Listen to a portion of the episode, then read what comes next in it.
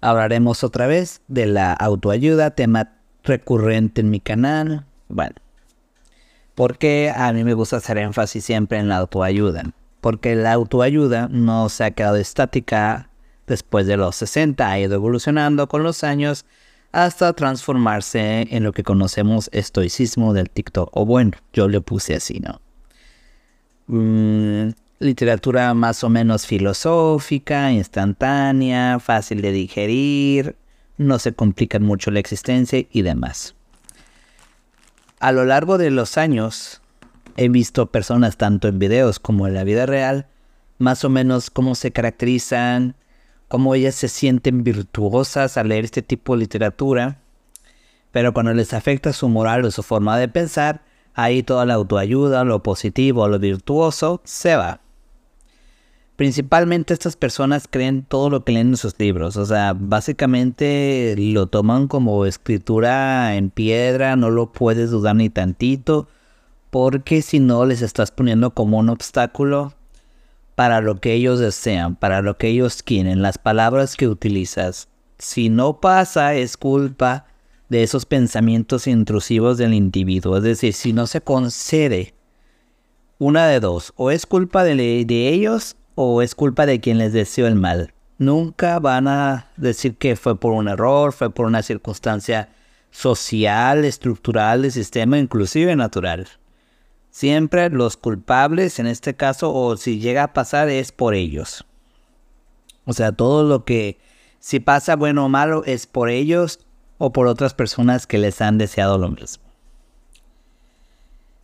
Todo está rodeado al individuo. Aquí no hay estructuras, como ya lo mencioné, naturales, sociales, eh, estructurales, gobierno, eso para ellos no existe, todo es culpa del individuo. Hasta volverse en parte de un culto, o sea, sustituir la religión judío-cristiana, que es muy limitante con su cuestión del pecado, por ejemplo, algo más alternativo, que en este caso, bueno, en los tiempos pasados, sería como el budismo, estas corrientes de orientales, provenientes de Oriente, sí, pues, provenientes de Asia, de Oriente, eh, que te invitan a la trascendencia, etc. No solamente es un culto, podría decirse teológico, también están estos cultos de como Nexium, como yo lo había hablado en videos pasados, que primero empiezan con el coaching empresarial y ya después empiezan con lo de es que yo sé que es el que tiene la razón, soy el más sabio y lo que tú practiques es lo mejor, es lo, que te va a ayudar a trascender, a destacarte sobre otros seres humanos. Ahora, como he repetido, yo no estoy diciendo que no lees esta literatura, simplemente que hay que tener cuidado como toda pieza literaria que se hace, filosófica, política, social, porque está hecha por seres humanos.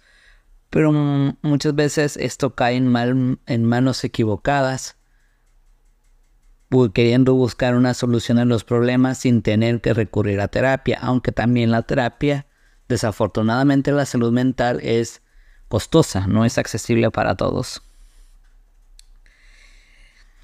Como ya había mencionado, entonces las cosas no se dan porque hay cosas que están fuera de control, sino por el mero solipsismo. Esto es muy importante, ya hablaré en un video más adelante de lo que es el solipsismo, toda la realidad es creada por el individuo, no hay otros factores que lo puedan alterar, es el individuo y nada más. Es básicamente el individualismo puro y duro, y con esta tendencia de yo puedo, yo soy independiente, yo soy auténtico, a mí nadie me va a detener, dejando atrás pues que somos seres interdependientes y necesitamos de los demás, aunque así no lo sintamos. Yo por ejemplo soy una persona bastante solitaria pero pues obvio necesito de los demás para poder sobrevivir.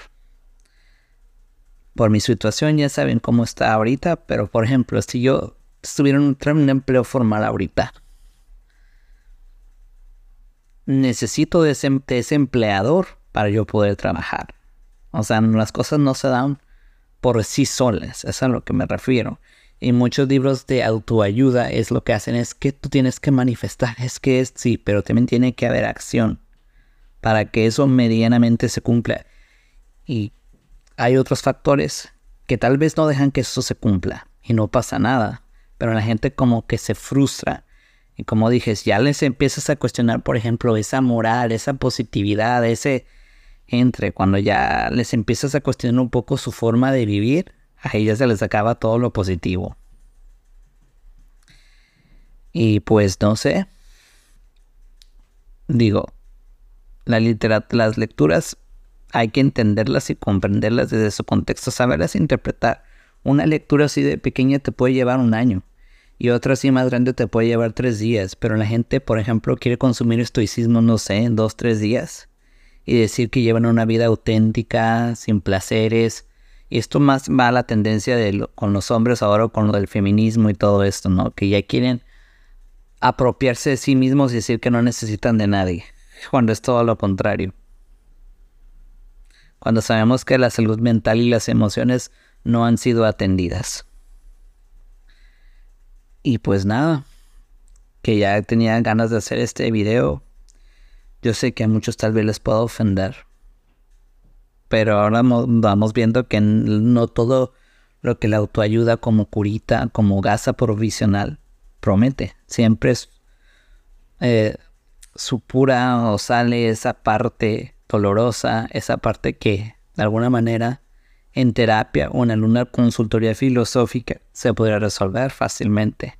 Bueno, hablando de consultoría filosófica, porque hay cuestiones que por problemas que tal vez como estás inmerso en ellos, necesitas de un consultor filosófico real, que esté preparado académicamente, que tenga una metodología para decir, mira, puedes hacer esto, no como aconsejarte, sino como guiarte a hacer una mayéutica socrática.